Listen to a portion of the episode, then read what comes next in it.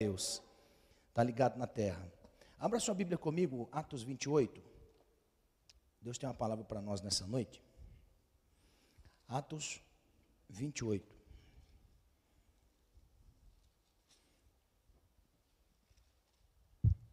Atos 28, verso 1.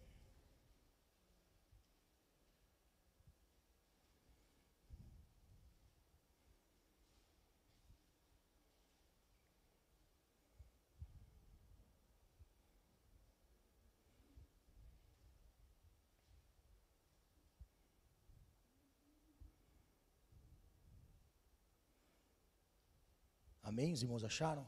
No verso 1 em diante. Você que está em casa aí, pegue sua Bíblia. Atos capítulo 28, verso 1.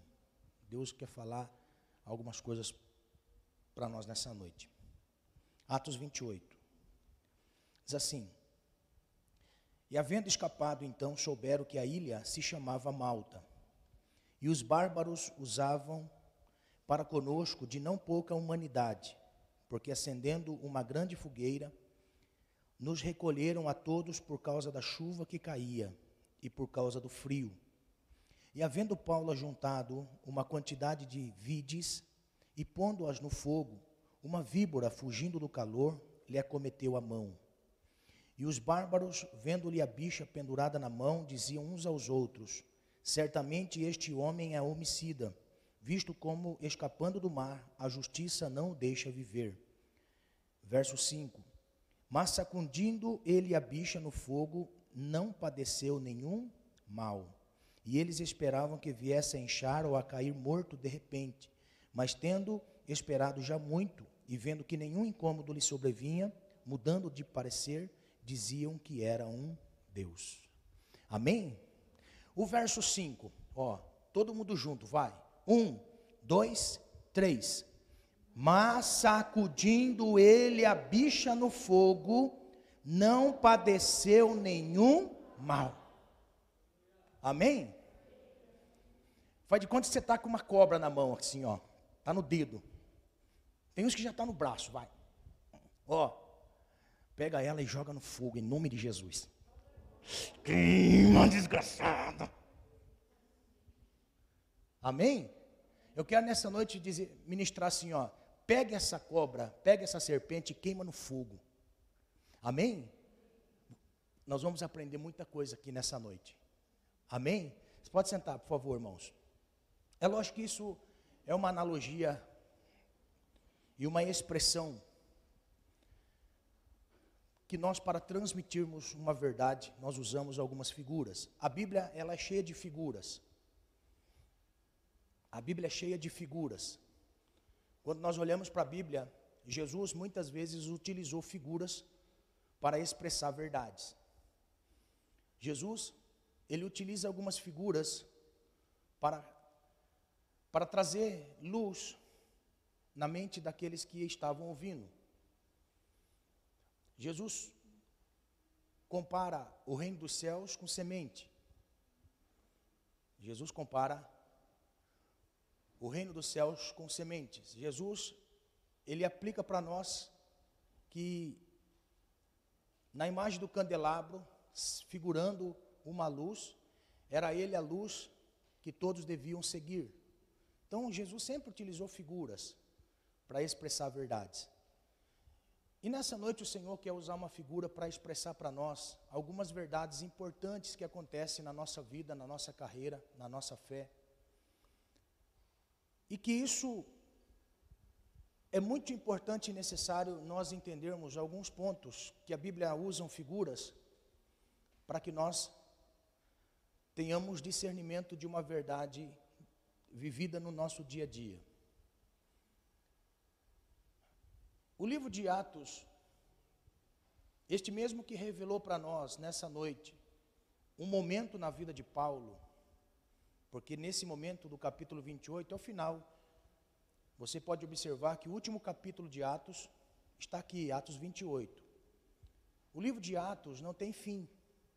Não tem ali uma explicação razoável, plausível para o fim dos atos, que eu não posso dizer atos dos apóstolos, eu, eu digo atos do Espírito Santo na vida dos apóstolos. E como o capítulo 28 é o final de Atos, ele não termina aqui, porque este capítulo ele tem sequência, percorreu há séculos e chegou até nós. Nós ainda estamos escrevendo o livro de Atos. Nós ainda estamos escrevendo o livro de Atos. Por quê? Porque o Espírito Santo que inspirou a todos os discípulos de Jesus, que depois de aprender com o Senhor, já deixou de ser discípulo para ser apóstolo, enviado. Eles foram enviados pelo Senhor para anunciar as boas novas. E assim bem como os feitos do Espírito Santo na vida deles, não terminou no capítulo 28, mas a história continuou sendo escrita por aqueles que também um dia receberam do Senhor uma palavra, se converteram, e após se converter ao Senhor, eles percorreram o caminho de perseverar na sua fé para poder instruir uma outra pessoa. Eu digo para instruir outra pessoa que não precisa ser muito intelectual para dizer aquilo que o Senhor fez na sua vida, para atrair a pessoa a Cristo. Eu posso, em todas as noites, pregar o meu testemunho, falar o meu testemunho, porque aquilo que Deus fez na minha vida, pode fazer na vida de qualquer um. Se eu encontrar uma pessoa na rua, eu posso dizer o meu testemunho, porque o que Deus fez na minha vida, Ele faz na vida de qualquer um. O que Deus operou na minha vida, Ele faz na vida de qualquer um. Então, isto é uma inspiração para atrair pessoas para conhecer ao Senhor. Aí, lógico, nós entendemos, Efésios capítulo 4 diz que este mesmo Espírito que me impulsiona a anunciar as boas novas, ou dizer aquilo que o Senhor fez na minha vida a uma outra pessoa, este mesmo Espírito que me impulsiona a fazer isso, ele também capacita algumas pessoas, dando eles virtudes de um entendimento a mais superior do que aquelas pessoas que simplesmente eles entendem a respeito da sua salvação.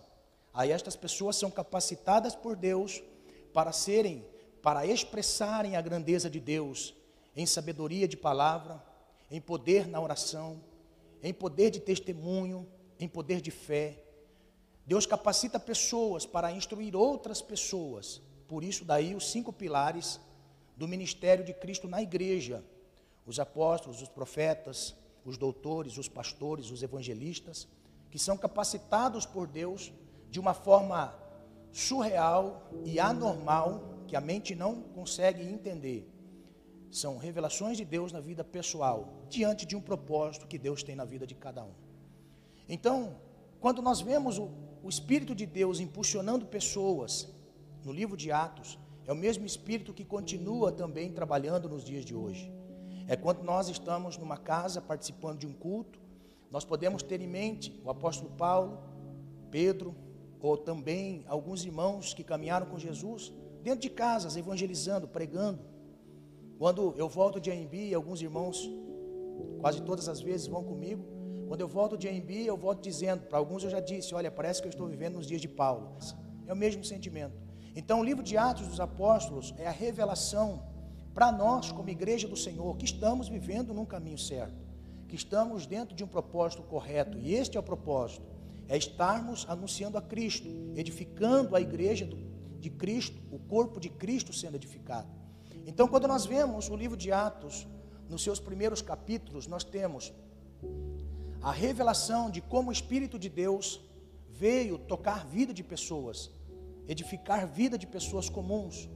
Como que o Espírito Santo de Deus, ele deixa agora na presciência de Deus, na eternidade, agora compactua dentro do ser humano. Ele faz parte da vida do homem, tanto em revelação para justificação, como também para poder e autoridade para expressar diante de olhos das pessoas as grandezas de Deus.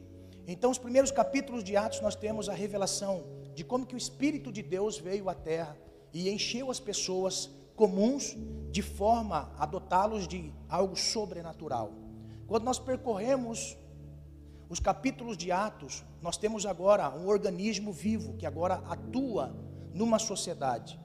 Nós temos a igreja de Cristo, nós temos os primeiros cristãos sendo revelado diante dos nossos olhos como uma igreja que Cristo veio fundar, não apenas no parâmetro de estrutura, mas aquilo que é pessoal, chamando pessoas para fora de um estilo de vida que viviam para ter experiências surreais com o Espírito Santo. E nós temos este entendimento nos primeiros capítulos, de forma a chegar no capítulo 9 e nós nos depararmos com o testemunho de alguém, um homem chamado Saulo, que perseguia a igreja, maltratava os cristãos, pessoas eram mortas por autorização dele. E quando nós vemos no capítulo 9 este Paulo, este Saulo, indo numa comitiva a uma cidade, ele encontra, ou o Senhor se encontra com ele no meio do caminho, numa revelação grandiosa. E eu gosto sempre de dizer, irmãos, isso, e isto tem, tem que ser bem claro na nossa mente. O tamanho da revelação de Deus nas nossas vidas é a, é a revelação do nosso compromisso na sociedade. A revelação de Deus na nossa vida é um compromisso para com um tempo presente. Então, a revelação de Cristo para Saulo era de suma importância para a igreja. Por quê? Porque nós estamos diante de um homem que foi dotado de uma capacidade sobrenatural, foi dotado de uma capacidade para anunciar com autoridade e colocar dentro das pessoas a esperança viva de uma nova vida. Então, no capítulo 9, nós temos Saulo se deparando com uma grande luz. Naquela luz, ouviu-se a voz: Saulo, Saulo, por que me persegues? E naquele momento a Bíblia diz que Saulo, caindo de joelhos, diante daquela revelação, aquela voz lhe disse: Dura coisa é recalcitrar entre os aguilhões, Saulo. Ele desesperado perguntando: Quem é? Quem é? Quem é? Eu sou Jesus a quem tu persegues. Note, Saulo não perseguia Jesus, Saulo perseguia a igreja de Jesus. Amém? Ai, meu Deus do céu. Saulo não perseguia Jesus, Saulo perseguia a igreja de Jesus. É por isso que muitos anos depois, Saulo, na primeira carta que ele anuncia aos coríntios, ele diz: A igreja de Deus que está em Corinto. Por quê? Porque Saulo entendeu que a perseguição da igreja não é perseguir a igreja, é perseguir a Cristo. Por isso que Saulo, olhando todos os problemas que tinha a igreja, ele não disse essa igreja não é de Deus. Por quê? Porque eu já persegui a igreja lá atrás e sofri consequências terríveis. Ah, eu sinto Deus nessa noite. A igreja de Deus que está em Corinto, mesmo com os problemas, não deixou de ser igreja de Deus. Então, quando nós olhamos para aquele momento da revelação, onde Saulo tinha aquela revelação de Deus, a Bíblia mostra para nós que Saulo de joelhos recebe uma palavra dizendo assim: Saulo, eu quero que você vá à rua chamada direita e você vá na casa de um homem chamado Judas, fique ali. E a Bíblia diz que ele vai cego, sem poder enxergar, vai até a rua chamada direita, na casa de Judas, e se encontra ali. Enquanto isso, ele dá uma revelação a Ananias. Ananias, eu quero que você ore por Saulo. Por quem? Por Saulo. Mas Senhor, ele tem feito mal à tua igreja, ele é isso, ele é aquilo. Deus só fala assim para ele: Eu não perguntei a sua opinião, eu quero que você vá lá e diga a ele que eu tenho uma obra na vida dele e ore por ele. Aleluia!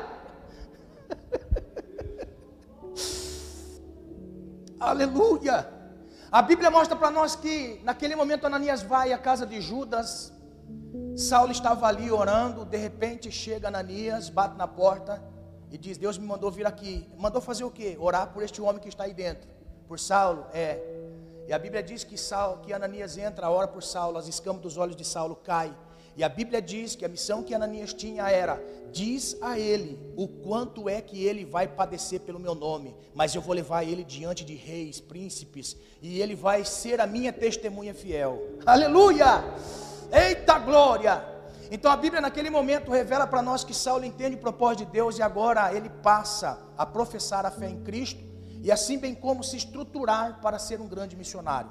Então a Bíblia diz que com medo das pessoas colocam Saulo para fora da cidade e ele se isola 13 anos na Arábia, fica ali por 13 anos, volta para Jerusalém aprende a respeito de Cristo junto com os apóstolos, e numa reunião de oração, a Bíblia diz assim: que naquele momento que eles estavam reunidos, o Espírito Santo de Deus veio sobre os apóstolos que estavam ali, disse assim: Apartai-me a Paulo e a Barnabé para uma obra específica que eu tenho sobre eles. Então a Bíblia diz que Paulo, ele é comissionado a fazer a obra, enviado como missionário.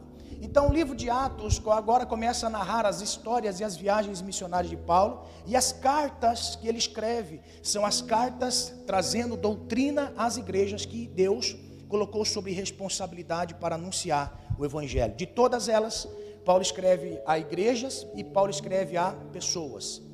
Então, chega no capítulo 28, ou no capítulo 27, capítulo 26, 27, 28, nós temos agora um homem que estava, eu posso dizer assim, que no final de um propósito. Ou seja, não mais Paulo estaria livre para pregar o evangelho. Paulo estaria agora debaixo de um jugo de Roma, aprisionado, preso, até mesmo para poupar a vida de Paulo diante das perseguições dos judeus contra ele. Mas o que eu acho lindo é que no interrogatório, no capítulo 26, nós temos Paulo diante de um rei chamado Rei Agripa. Paulo apela para ele para que não fosse morto em Jerusalém. Como cidadão romano, ele tinha o direito de pedir ajuda àquele, àquele, àqueles que eram de autoridade sobre ele sendo romano. Então a Bíblia mostra para nós que ele estava diante do rei Agripa para prestar o seu depoimento. Irmãos, eu acho lindo que diante do rei Agripa, Paulo, na pergunta do rei a respeito da vida dele, por que é que ele estava ali, ele começa contando o seu testemunho. Testemunho. E a Bíblia mostra que naquele contar do seu testemunho, ele começa dizendo: Ó oh, rei Agripa, eu estou aqui, começou ele a dizer como se encontrou com o Senhor e qual foi o modo que o Senhor usou para salvar a sua vida de forma dos judeus e também de forma a ser ele um pregador do evangelho. Estava Paulo agora preso por ser um pregador do evangelho. É tão maravilhoso que naquele momento em que, o rei Agripa está ouvindo o testemunho de Paulo, a Bíblia diz assim: que o rei Agripa disse a Paulo: Olha, você quase me persuadiu a ser um cristão. Está entendendo? O testemunho daquele homem para uma autoridade quase persuadiu ele a ser um cristão. Eu quero abrir um parênteses, irmãos. Nós temos que ter o entendimento que todo o nosso testemunho persuade pessoas a ser também um cristão. E quando uma pessoa recebendo o seu testemunho de mudança de vida, de comportamento, de servir ao Senhor, ouve o seu testemunho isto será gravado na eternidade como um agravante para a condenação de uma pessoa. Preste atenção que eu vou lhe dizer, eu vou repetir. O seu testemunho vivido nesta vida que vivemos será o agravante para a condenação de alguém. Porque ninguém pode chegar naquele dia diante do Senhor, no grande trono branco, e se justificar que não conhecia uma esperança de mudança de vida ou de comportamento. O Senhor sempre vai apresentar, isto com uma convicção clara, o Senhor vai apresentar o testemunho de vida vivido por aqueles que um dia tiveram encontro com o Senhor, mudaram suas vidas e testemunharam a respeito de Deus. Por isso que ninguém será escuso naquele grande dia diante do Senhor. O seu testemunho vivido será acusação naquele grande dia para pessoas. Por isso permaneça na fé, permaneça servindo ao Senhor, permaneça na graça do Senhor porque Deus te salvou para um propósito. Quando nós nos deparamos com aquele momento do rei Agripa, ele diz assim: Olha, então nós vamos enviar Paulo para Roma, porque Paulo apelou para Roma, a última instância. Então, a Bíblia mostra para nós que Paulo é colocado dentro de um navio, juntamente com algumas pessoas. E Paulo, dentro de um navio, avisa: Olha, a nossa viagem vai ser turbulenta, nós vamos sofrer tempestades. Não era bom nós sairmos, e assim mesmo a Bíblia diz que Júlio, capitão do navio, coloca Paulo no navio juntamente com outros em direção a Roma. E isso aconteceu verdadeiramente. Em dado momento na viagem, um vento chamado Aquilão combate contra o navio, e assim bem como o navio vai a pique, e todos os náufragos agora estavam diante das águas turbulentas, diante da tempestade. A esperança de Paulo era, Paulo não se apoiou apenas em, em pedaços do navio, quando o navio afundou. Irmãos, olha só que interessante. Quando o navio afunda, a nossa esperança não está nos restos do navio, mas sim na palavra que Deus nos diz. Por quê? Porque numa noite anterior, Deus envia o seu anjo dizendo para Paulo: Paulo, o navio vai afundar, mas ninguém vai morrer. Aleluia! Porque a nossa esperança não está nas coisas, a nossa esperança está na promessa do Senhor. A nossa esperança não está no resto do barco, a nossa esperança está no Senhor, na palavra que temos do Senhor. Então, a Bíblia mostra para nós que o vento sopra eles e lança eles numa ilha chamada Malta. Então, quando eles chegam na ilha chamada Malta, é que começa esta história do capítulo 27, final do capítulo 27 e o capítulo 28. Porque agora estão entrando, ou seja, eles estão sendo lançados e levados nesta ilha chamada Malta. E neste momento em que estão entrando na ilha chamada Malta, algumas pessoas habitantes da ilha começam a ver que havia chegado alguns destroços de navios e juntamente com eles pessoas.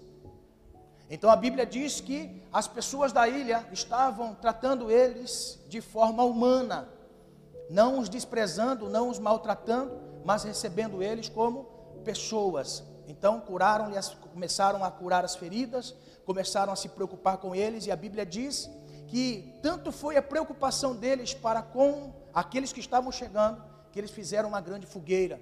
Estava frio, eles fizeram uma grande fogueira para que eles pudessem se aquecer. E naquele momento eles estavam diante da fogueira, diante do fogo, se aquecendo. Paulo, na sua boa intenção, vai catar alguns gravetos, e naquele momento que ele pega os gravetos, pega também uma víbora, e naquele momento ele recebe a picada de uma víbora, e levanta a mão e começa a chacoalhar aquela víbora.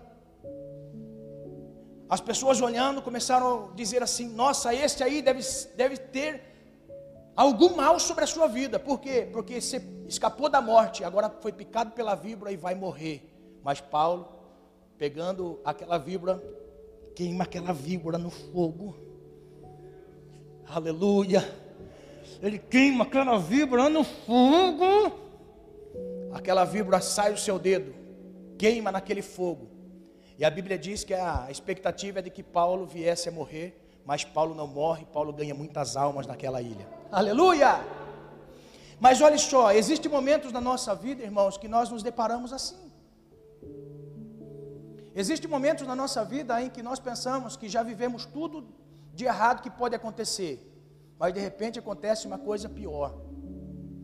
Então, nesta, nesta figura de Paulo, pegando a víbora e chacoalhando ela no fogo e queimando no fogo, e tendo Paulo recebido de Deus a vida e um propósito estabelecido naquele ambiente para a salvação de almas, eu posso dizer para você em nome de Jesus, esta víbora, ela representa algumas coisas na nossa vida e nós precisamos estar atentos como cristão.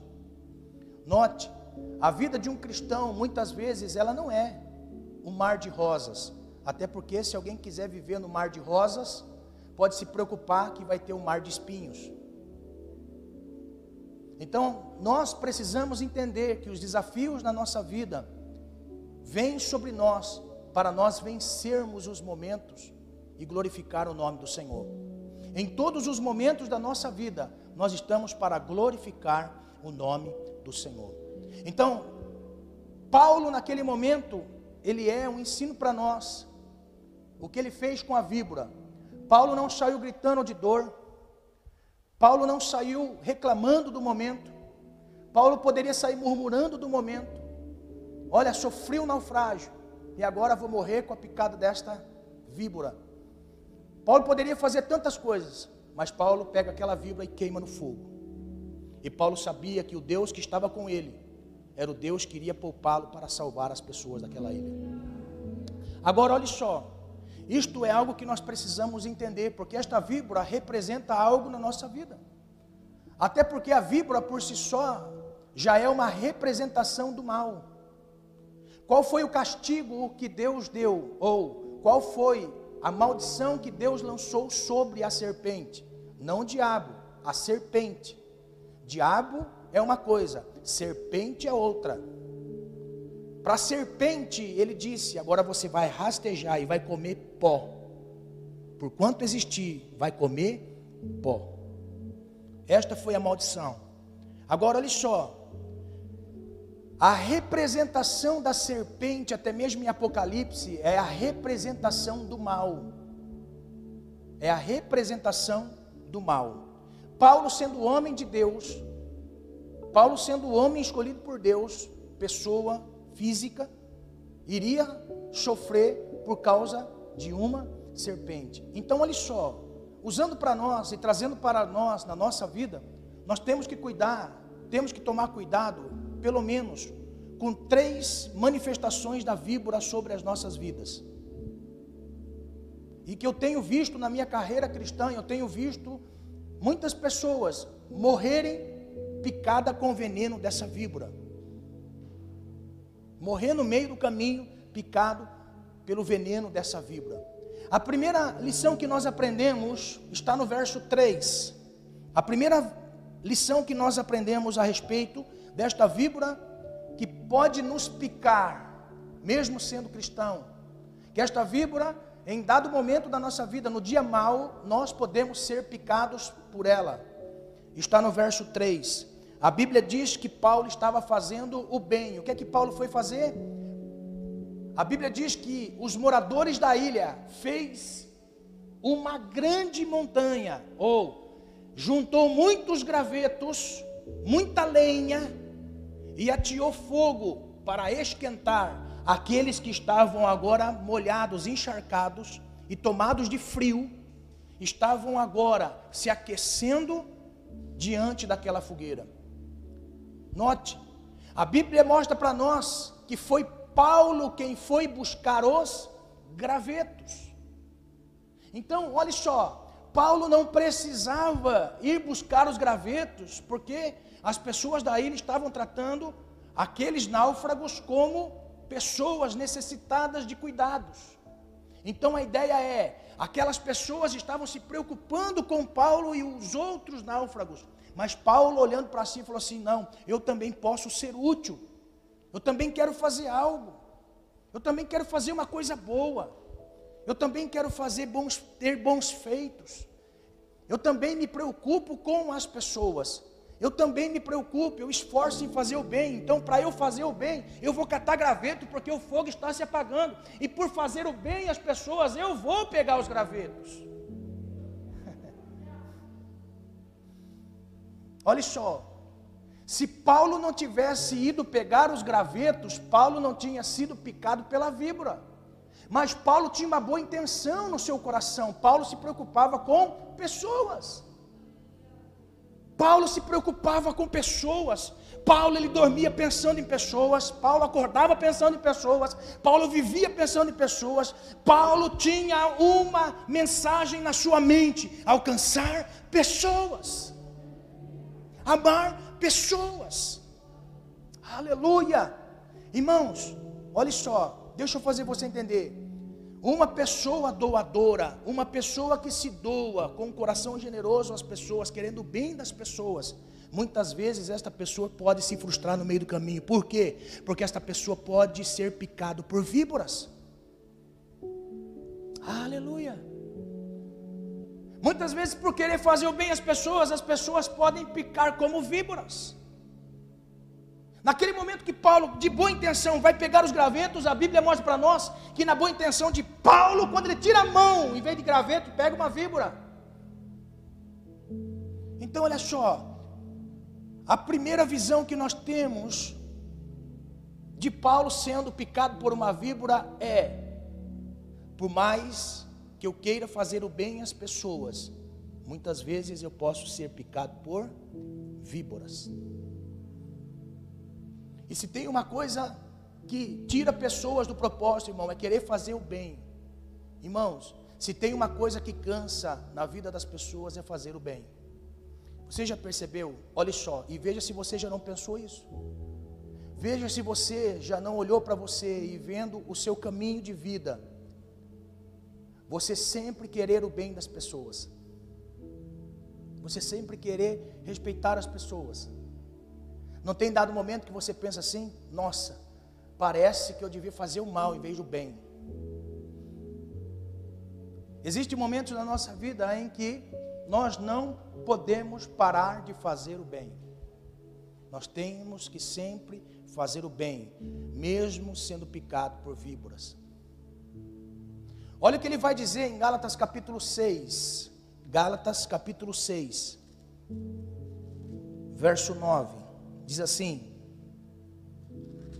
E não nos cansemos de fazer o bem, porque a seu tempo ceifaremos, se não houvermos desfalecidos. Sabe o que Paulo estava dizendo? Fazer o bem cansa. Talvez você está cansado de fazer o bem. Talvez você está cansado de viver o bem. Porque fazer o bem cansa. Fazer o bem cansa. Porque parece e há uma sensação de que Deus não está vendo. Há uma sensação de que Deus não está observando. E é isso que faz com que muitas pessoas deixem de servir a Deus, porque não conseguem ver o bem sobre as suas vidas. Não consegue receber o bem em troca daquilo que ele faz de bem. Muitas pessoas deixaram de servir ao Senhor porque ele diz: Fiz o bem a todas as pessoas, quando eu precisei do bem, eu tive o mal. E por fazer o bem, muitas vezes eu estou cansado de fazer o bem, porque parece que ninguém recompensa o bem. Sabe o que Paulo está dizendo nessa atitude? Em nome de Jesus, continue fazendo bem. Porque ele mesmo disse: não nos cansemos de fazer o bem. Agora olhe só, a recompensa só virá se não desfalecermos. Aqui está o segredo. O segredo é não deixar o cansaço de fazer o bem e receber o mal tomar conta do nosso coração e deixarmos de fazer o bem. Por quê? Porque a Bíblia diz bem claro para nós: porque a seu tempo sei faremos. Aleluia. Sabe o que ele disse? Ele disse assim: Você não pode cansar de fazer o bem, por quê? Porque para o bem tem uma recompensa, como também para o mal tem uma recompensa. Não se canse de fazer o bem, não se canse de viver em Deus, não se canse de viver no Senhor. Não se canse de viver entendendo que Deus colocou pessoas no seu coração. Aleluia. Irmãos, olhe só, aprenda o que eu vou dizer em nome de Jesus. Eu orei esses dias atrás, muitos anos atrás, e esse dia Deus me fez entender. Senhor, me ajude a amar pessoas porque é só o Senhor que pode me ajudar a amar pessoas, porque o Senhor ama as pessoas incondicionalmente.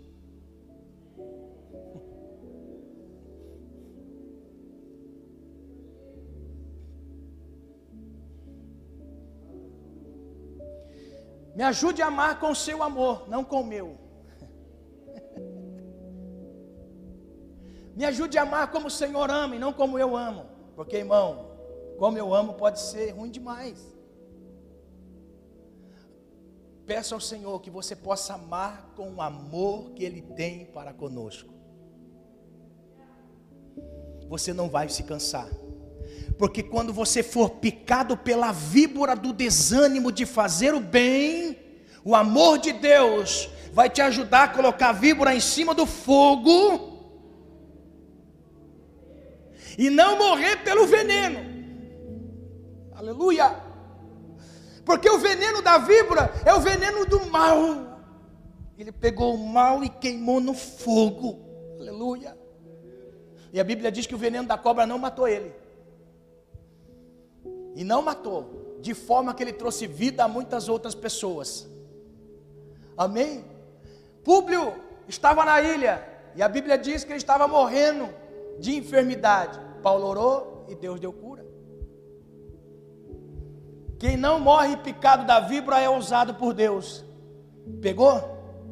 Quem não morre picado pela víbora, dá vida a outras pessoas. Está entendendo? Em nome de Jesus, entenda. Não desanime de fazer o bem, porque a seu tempo você vai colher. Não desanime por fazer o bem, porque a seu tempo você vai colher. Colher. Continue fazendo, amando pessoas. Continue amando o Senhor. Paulo não disse: Eu não quero mais servir o Senhor, olha só, Senhor. Paulo estava com a víbora, mas queimou a víbora e, e continuou glorificando o nome do Senhor. Uma coisa que nós aprendemos com Paulo neste momento, e a, a outra visão que nós temos de ser picado pela víbora, está no verso 4. Porque o verso 4 ele mostra para nós que as pessoas que estavam naquele ambiente olhou para Paulo e disse assim: certamente pesa sobre este homem algum erro e algum mal. Por quê? Porque ele parece com um homicida e agora está caindo sobre ele o peso do seu erro, da sua maldição. Não morreu no naufrágio, agora vai morrer da víbora. Pesa sobre ele um mal. Certamente, muitas pessoas podem até te julgar por aquilo que não conhece. A segunda visão que nós temos desta víbora picando Paulo é um pré-julgamento de pessoas que não conhece a sua vida, que não convive com você, não sabe da sua história, não sabe o caminho percorrido, não sabe que um dia você passou pelo encontro, não conhece as suas feridas, não conhece as suas dores, não sabe que você luta todos os dias para sobreviver na salvação, trazer dignidade para sua casa, trazer dignidade para sua família.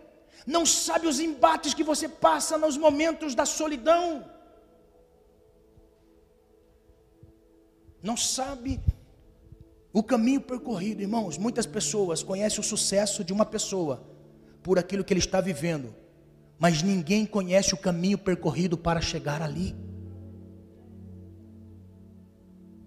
Muitas pessoas estavam julgando Paulo, porque agora Paulo estava com uma víbora sobre a sua mão, dizendo assim: Este homem é pecador, esse homem é errado, esse homem pesa sobre ele uma maldição, pesa sobre ele algo ruim.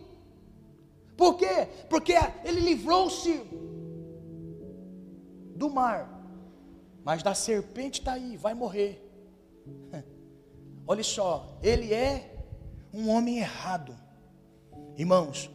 Grave bem que eu vou dizer. Uma pessoa que tem coragem de falar mal de uma outra pessoa é porque o coração dessa pessoa é má. Má. Uma pessoa que fala mal de alguém, se prepare porque ele vai falar mal de você. Uma pessoa que você convive, olha só, eu quero lhe ensinar algo muito importante. Se aproxime das pessoas, ouça tudo que esta pessoa tem para lhe dizer quando você chegar em casa, medite no que ela disse para você. Se realmente é uma pessoa confiável para você abrir a sua vida. Aprenda, esta pessoa é só seu amigo porque você faz bem a ela, brigue com ela e veja a reação.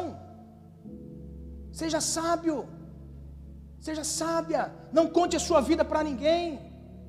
Ah, é a minha melhor amiga, é meu melhor amigo. Não tem melhor amigo, melhor amiga. O melhor amigo e a melhor amiga é o Senhor.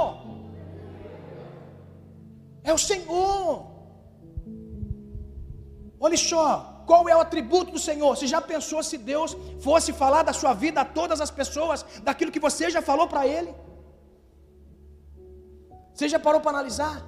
Ó, de tudo que você já falou para o Senhor, de tudo que você já disse para o Senhor, imagine se Ele fosse falar para todas as pessoas o que você já falou na oração. Hã? Você imagine? Deus chamando a pessoa no quarto, falando assim: Ei, psiu, psiu, eu tenho para contar para você uma nova. Eu tenho para contar para você uma nova. Deus nunca, então o melhor amigo e a melhor amiga é o Senhor. Por quê? Porque se você está com esta pessoa e esta pessoa já veio falar de alguém, esta pessoa consequentemente vai falar de você. Aprenda um segredo maravilhoso para a sua vida. Nunca seja picado por esta cobra, em nome de Jesus. Porque esta cobra tem vertentes terríveis. Me disseram, me contaram, me falaram. Tome cuidado. Tome cuidado. Tem pessoas que já enterrou você. Porque quando olharam para Paulo, falaram assim: vai morrer. Tome cuidado. Tem pessoas que difamam as pessoas tiram a integridade das pessoas, a honradez das pessoas. São pessoas covardes que não merecem a sua amizade. Tome cuidado com pessoas que você acha que são seus amigos no trabalho. Tome cuidado. Tome cuidado. Tome cuidado com pessoas. Tome cuidado. Abra sua vida e converse apenas com Deus. No meio do caminho, Paulo está com a vibra na mão. Está errado. Tem maldição.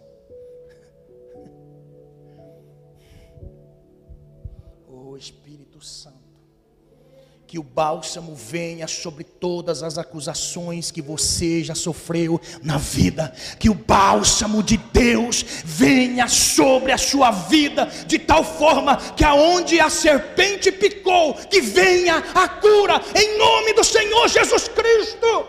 Aleluia! Que aonde a víbora picou, que venha o bálsamo do Senhor sobre a sua vida. Aleluia! Em nome de Jesus, entenda, olhe só. Se você é alguém que tem uma vida com o Senhor, se assemelhe-se no Senhor. Presta atenção. Existem pessoas que não gostam de você, não é porque você tem dinheiro, não é porque você é bonito, não é porque você é atraente, não é porque você tem condições, você tem dom, tem talentos, tem chamada, tem propósito. Entendo o que eu vou lhe dizer. Existem pessoas que não gostam de nós só porque nós existimos. Aprenda isso em nome de Jesus. Não se entristeça, porque existem pessoas que não vai com a sua cara. Até porque nós temos um preconceito, sim ou não? Você já percebeu como nós somos? Olhe só, como nós somos. A pessoa nunca fez nada, mas quando olha fala assim: "Hum, não gosto dessa pessoa". Não tem? Hã? Sim ou não? Sim. Por quê? Porque isto é um instinto humano. O instinto humano é isso. Então, em nome de Jesus, não morra picado por esta víbora, lance ela no fogo. Que toda ferida que você já tem na vida, porque pessoas lhe feriram em nome de Jesus. Se você tem uma vida com o Senhor, se você tem uma vida com Deus, você sabe quem te justifica. Pega a víbora e viva as promessas de Deus, lance no fogo. Você imagine Paulo ouvindo aquilo? Paulo se justificando, não, não, eu não, eu não sou pecador, eu estou na bênção. Ontem mesmo o Senhor enviou um anjo para falar comigo. Não tente se justificar, amém? Não tem justificativa para quem te amaldiçoa, porque você pode ser temente a Deus, observador das sagradas Escrituras, e vem palavras de maldições, em nome de Jesus, entenda, viva você na bênção, não deixe o veneno contaminar você. Não deixa o veneno contaminar você e matar você. Entenda quem é você no reino. Entenda quem é você no reino. Paulo não morreu porque eles disseram que Paulo era pecador, Paulo era amaldiçoado. Paulo não morreu por isso, porque Paulo sabia quem estava com ele. Queime em nome de Jesus todas estas palavras no fogo. Não deixe essa vibra tomar conta da sua vida. Em nome de Jesus, entenda isso. Como é que Jesus era conhecido? Pecador, porque comia com os beberrões. Como Jesus chegou na cruz, Pai, perdoa eles. Pegou? Em nome de Jesus, entenda. Em nome de Jesus, entenda, leve isso na sua vida. Nunca morra na fé, nunca perca o propósito da salvação, nunca perca o desejo do chamado porque pessoas olham para você como errado. Nunca perca a esperança e a alegria de servir ao Senhor. Nunca deixe o Senhor, por causa do veneno da víbora, queima no fogo. Aleluia. Uma outra coisa que nós aprendemos para encerrar. O verso 6. O verso 6 diz que nós temos que queimar todas pobres expectativas. Aprenda o que eu vou dizer. Quando Paulo foi picado pelaquela serpente, Paulo estava sacudindo ela no fogo. As pessoas diziam: tem erro, está errado, por isso que essa maldição está vindo sobre a sua vida. E a Bíblia diz para nós que eles diziam assim: vai morrer, não vai vingar. Vai morrer, não vai vingar. Sabe o que é isso? São pobres expectativas. São pobres expectativas. Quando Paulo queima no fogo e Paulo vive para cumprir o propósito de Deus, Paulo estava dizendo claramente para si, naquele íntimo: eu não vivo de pobres expectativas, porque eu tenho um chamado. Deus te chamou, meu irmão. Deus te chamou, minha irmã. Deus te chamou, santo. Deus te chamou, Deus tem um propósito na sua vida. Talvez você entrou em depressão por causa das palavras que lançaram sobre a sua vida. Maus, maus palavras vieram sobre você. E dizem: Você vai morrer, não vai vingar, não vai frutificar. Aprenda uma coisa: Paulo não disse nada para eles, nada. Paulo não disse nada. Sabe o que eu aprendo aqui?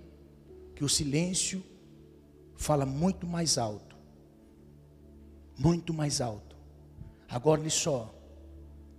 Paulo sabia que não ia morrer e que ia frutificar naquele lugar. Sabe Sabe qual é a coisa mais dura para aquele que diz assim: não vai vingar, vai morrer, vai frustrar, não vai dar em nada, vai acabar tudo, não vai acontecer nada. Sabe qual a maior frustração para esta pessoa? É ver que você continua vivo, que você continua na bênção, que você continua na alegria, que você continua na fé, que você continua com a família. Aleluia! que você continua no ministério, que você continua no chamado, que você continua sendo crente, que você continua fazendo a obra, que você continua de pé. Aleluia! O fato de Paulo ficar em silêncio não era a derrota de Paulo. Sabe o que eu aprendo aqui? O fato de ficar em silêncio não demonstra a minha derrota. O fato de eu não tomar posição segundo aquilo que dizem e esperam de mim, não pode fazer com que eu venha mudar de opinião. Por quê? Ficou quieto, consentiu com o erro. Sabe que tem uma coisa que muitas vezes eu não entendo. Quem cala consente, isso é engano, é uma mentira do diabo. Vou repetir em alto e bom som. Quem cala consente, quem inventou isso foi o Satanás no quinto dos infernos. Por quê? Porque o mal quer que você revide e brigue, faça barraco, busque acertar as coisas. Ah, ah, a única coisa que você pode fazer é: Senhor, está nas tuas mãos. Sabe o que eu estou dizendo nessa noite em nome de Jesus? Estou livrando você de ser mal entendido pelas pessoas. Por quê? Porque se você revidar, se você for atrás, se você fizer coisas para que haja um barraco, as pessoas vão dizer assim: tá lá? É crente. Tá lá. Em nome de Jesus, aprenda. Quem fica em silêncio e conta para Deus, Deus se encarrega do resto. Continue fazendo o propósito que você foi chamado a fazer. Se é salvação, continue batalhando pela sua salvação. Se é manter a sua família na presença, continue mantendo. Se é fazer a obra, continue fazendo. Se é viver com Deus, continue vivendo. Por quê? Vai morrer, vai não, vai viver para curar outras pessoas, porque uma pessoa, quando ele sabe que ele é curado, ele cura outras pessoas. Você já percebeu, irmãos? Uma pessoa que é curado cura outras pessoas, uma pessoa que é enferma enferma outras pessoas. Presta atenção. Jesus andava no meio dos pecadores e era considerado pecador. Agora, de pecador para pecador podia haver salvação? Não. Porque é que Jesus manifestava o amor para com as pessoas e continha em Jesus o poder de multiplicar pessoas para o reino. Por quê? Porque o Senhor justificava a Cristo como homem. Em nome de Jesus, entenda: você foi chamado para multiplicar e abençoar pessoas. Você foi chamado para abençoar pessoas. Em nome de Jesus, entenda: não, não morra com o veneno desta cobra, mas chacoalhe esta cobra no fogo em nome do Senhor Jesus. E continue vivendo a sua vida no Senhor. Eu quero orar por você. Em nome de Jesus, eu quero orar. Se coloque de pé em nome de Jesus. Eu quero ministrar algo na sua vida. Quero ministrar algo na sua vida. Oh, candarás, ele que naragassuri. Eu quero ministrar algo na sua vida em nome de Jesus.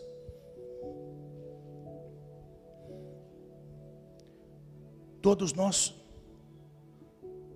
podemos ser picados em dado momento por uma víbora, querendo fazer o bem, ouvindo muitas coisas desagradáveis e até esperando coisas a respeito. Mas chacoalhe no fogo e continue vivendo com o Senhor. Chacoalhe no fogo e continue vivendo no Senhor. Eu quero dizer isso para ti, Robson, em nome de Jesus. Chacoalhe no fogo e continue vivendo com o Senhor. Chacoalhe no fogo e continue vivendo com o Senhor. Você, sua família, sua casa. Deus quer te abençoar naquela cidade. Deus quer abençoar você naquela cidade. Deus quer abençoar você. Continue fazendo aquilo que Deus lhe chamou para fazer.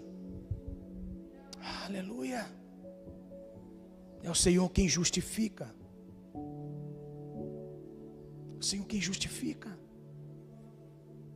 Que no lugar da dor, porque Paulo sentiu dor, Deus não tirou a dor de Paulo, Deus tirou o efeito do veneno na vida de Paulo.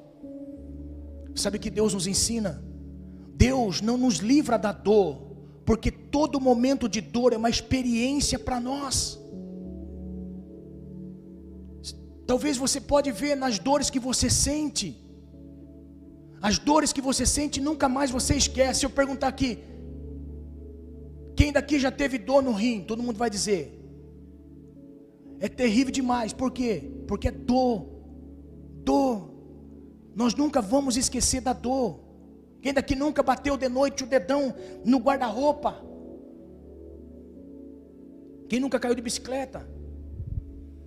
Quem nunca teve dor de dente? Quem nunca teve dor na vida?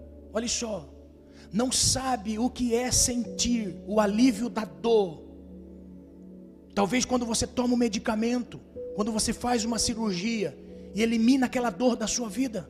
Você vai dar importância para o tratamento que você fez para a cura daquela dor. E você vai fazer de tudo para que aquela dor não tome conta de você de novo. Por que, que Deus não tirou a dor de Paulo? Porque aquela dor foi tamanha, tamanha. Por que, que ele sentiu aquela dor? Porque a dor que Paulo sentiu Deus estava fazendo ele entender que existia muitas pessoas naquela ilha que tinham sido picados pela víbora da maldição eterna e da condenação eterna. O pecado é a dor da eternidade sem Deus. Paulo sentiu aquela dor terrível, para Paulo também ter sensibilidade de olhar para aquelas pessoas que precisavam ter o alívio da dor eterna. Por isso que Paulo era o pregador do evangelho que tira a pessoa da dor eterna. Aleluia! Em nome de Jesus entenda, Deus não permite Perdão, Deus não permite termos a dor. Deus não quer tirar a dor, Deus quer tirar o, a consequência da dor. A dor muitas vezes vem para nos ensinar. O efeito do veneno, Deus tirou. Eu quero dizer em nome de Jesus: está doendo? Tá. Você vai levar como ensinamento para você. Você vai levar como ensinamento para você. Amém? Essa palavra o Senhor quer ministrar aos nossos corações. e ministrar no fogo. Por que, que Paulo jogou no fogo? Porque o fogo é presença do Espírito. Amém? Fogo é presença do Espírito, irmãos. Fogo é presença do azeite. O candelabro só podia arder em fogo porque tinha azeite. Aleluia. Em nome de Jesus, se encha de Deus, se encha de Deus, se encha de Deus, porque o efeito do veneno não vai matar você, mas vai dar experiência a você. Amém? Quero orar para você, Senhor. Em nome de Jesus, eu quero ministrar sobre a vida de meus irmãos, sobre esses que estão aqui, sobre aqueles que estão na internet. Se porventura, Senhor, a víbora picou as suas mãos, eu não sei se é o desânimo por fazer o bem. Eu não sei, Senhor, se esta pessoa está sofrendo por fazer o bem, Senhor. Senhor, eu não sei, meu Pai, mas eu lhe peço em nome de Jesus, esteja com esta pessoa. Eu não sei se esta pessoa está ouvindo, Senhor, coisas a seu respeito, mas eu lhe peço, não deixe o veneno dessa víbora, Senhor, matar esta pessoa. Senhor, eu não sei, meu Pai, se é a expectativa de ver o errado na nossa vida, na minha vida, na vida de meus irmãos. Eu não sei, Senhor, se é a expectativa do fracasso, mas eu lhe peço, não deixe fracassar, Pai. Em nome de Jesus, não deixe fracassar, não deixa ser derrotado. Senhor, em nome de Jesus, fortalece esta pessoa na fé. Não deixe ela naufragar na fé. Não deixe esta pessoa recuar na fé. Enche com teu espírito, enche com teu espírito, enche com fogo, enche com fogo, enche com fogo, Senhor, em nome de Jesus, Pai. Enche com fogo. Abençoe esta pessoa, meu Pai. Em nome de Jesus. Abençoe esta pessoa. Enche com fogo, Senhor. Enche com fogo, Senhor. Em nome de Jesus. Em nome de Jesus. Aleluia. Que o Senhor te abençoe com fogo, com fogo com fogo, que o poder do fogo seja soberano na sua vida, que o poder do fogo seja tremendo na sua vida, em nome de Jesus, entenda: se foi picado, vai para o fogo, foi picado, corre para o fogo, se foi picado, vai para o fogo, se foi picado, vai para o fogo, em nome de Jesus, vai para o fogo, vai na presença, vai orar, vai jejuar, vai consagrar, vai buscar, vai estar próximo de pessoas, se encha do fogo, se encha do fogo, se encha do fogo fogo, em nome do Senhor Jesus Cristo. Aleluia. Se encha do fogo em nome de Jesus. Ei, irmão, eu, eu, eu creio ainda que vai ter um, um conjunto aqui para no final do culto vai ser cheio de Deus.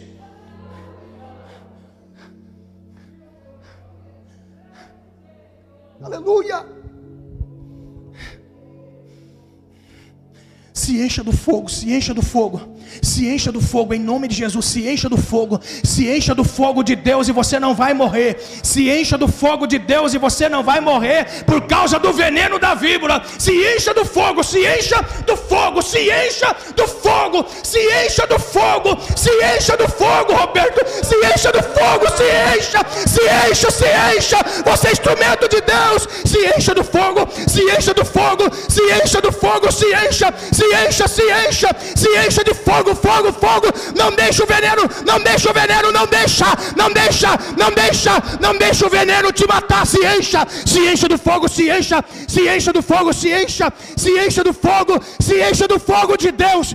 Deus é fogo, Deus é fogo, o Espírito Santo é fogo, a palavra é fogo, a palavra é fogo, a palavra é fogo, a palavra é fogo, a palavra é fogo, o Espírito é fogo, Deus é fogo consumidor. Se encha, se encha, se encha do fogo de Deus. Aleluia. Se encha do fogo. Se encha do fogo. Se encha do fogo, irmã Thelma. Se encha do fogo, se encha do fogo, se encha do fogo, se encha do fogo de Deus. Queima no fogo, queima no fogo.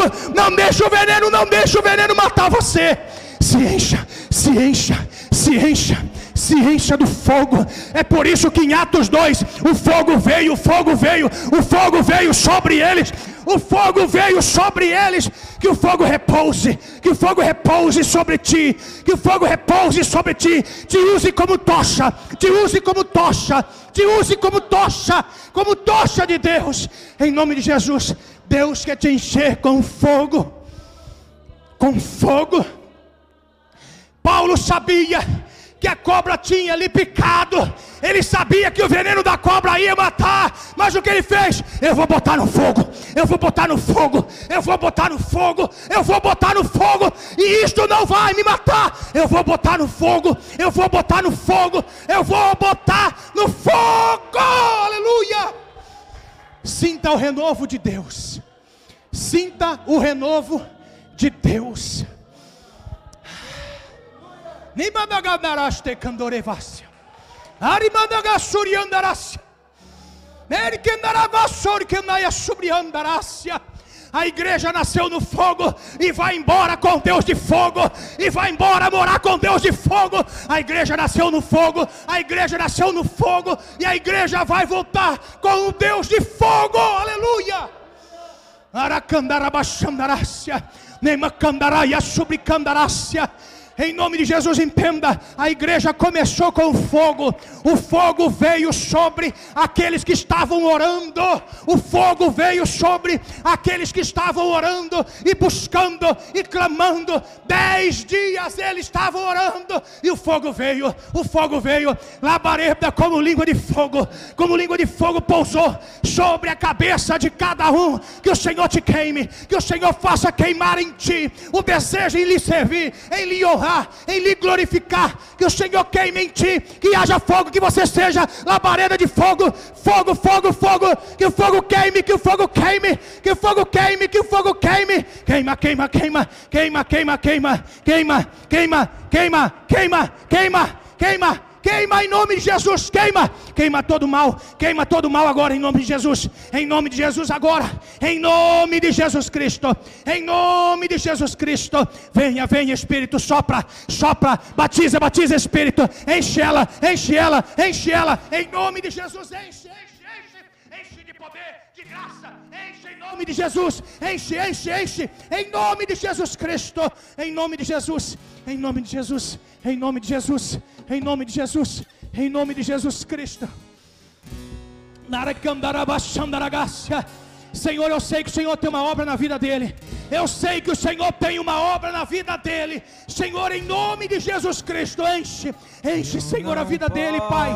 Que ele possa, meu Pai, sentir a graça, a glória do Senhor renovando ele. Em nome de Jesus Cristo, em nome de Jesus Cristo, em nome de Jesus, Senhor, em nome de Jesus, em nome de Jesus. Em nome de Jesus Cristo. Em nome de Jesus Cristo. De pé diante da tua glória. Aleluia. Aleluia. Sou